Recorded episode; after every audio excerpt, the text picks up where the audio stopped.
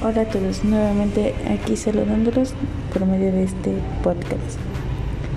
Soy Dulce y vamos a hacer el tercer episodio de la fórmula infalible y el poder de la lectura. Este título pudiera ser algo largo, pero es un camino que nos lleva a muchas satisfacciones sacrificios, mm, disciplina. De todo hay en este camino. Bueno, pues recordemos un poco que la lectura es vital para nuestro aprendizaje, que todo lo que leemos debe de tener cierta concentración y también que tenemos de hacerlo hábito. Designar 20 minutos al día, leer a una misma hora. Y en este último podcast quisiera hacer mención sobre todas aquellas lecturas o audios que nos han cambiado nuestras ideas. Como en un poema lo encontré. Abre los ojos. Sé feliz para ti, porque así serás feliz. Harás feliz a los demás. Cuando nosotros indagamos en, en ser mejores, y vamos a otros lados pensando que ahí vamos a ser mejor.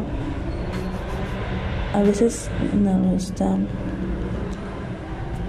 el mejor psicólogo, pero no sabemos que el mejor psicólogo somos nosotros. Es así como muchas personas quedan atrapadas en empresas multinivel, procesos psicológicos y psiquiátricos, infinidad de cosas. Sin embargo, la, la misma vida está llena de tantas cosas en donde la lectura es un un balance entre lo físico y científico. Pues nuestra ciencia crece a pasos agigantados.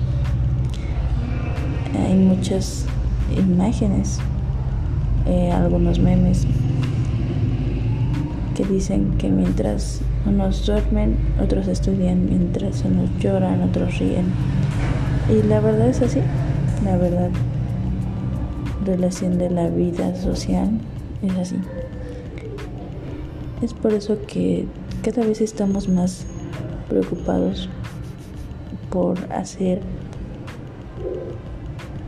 más ameno nuestra enseñanza docente para conectarse más con el mundo real.